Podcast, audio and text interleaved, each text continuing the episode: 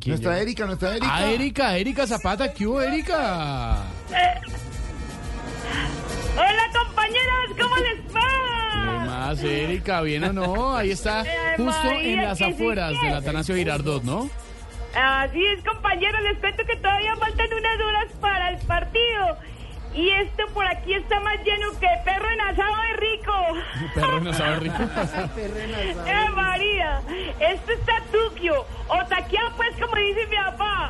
Oiga, mero gentío, yo estoy más apretada que pollo en galpón, les cuento pues. Uy. ¡Eh, María! Oiga, muchachos, y hablando de fútbol, ¿ustedes sabían que Álvaro Uribe es la mezcla perfecta de los dos equipos paisas? Oh, ¿Cómo? ¿De los dos equipos? ¿Por qué, Erika?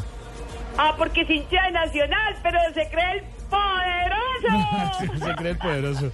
Ay.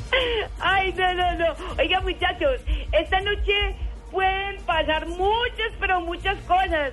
Si Medellín va perdiendo, calientan los defensas. Y si va ganando, calientan los delanteros. Bueno, bueno, bueno. Y eh, otro escenario, si el que va perdiendo es el Junior, ¿qué pasa, Erika? Ah, calienta con besaña. No. Oiga, pues, lo único que les pido a los hinchas es que no, que si ganan el Medellín, no tiren pólvora, por favor. Por Ay, no, no, no, sí. no tiren pólvora. Por amor a Piqué. Por favor, no tiene pólvora. ¿Por amor a Piqué? ¿Y qué tiene que ver Piqué con la pólvora?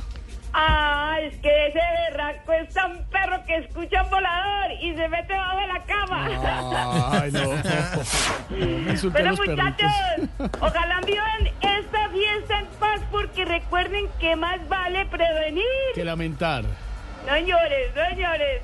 Más vale prevenir que volver a votar por Quintero. Ah.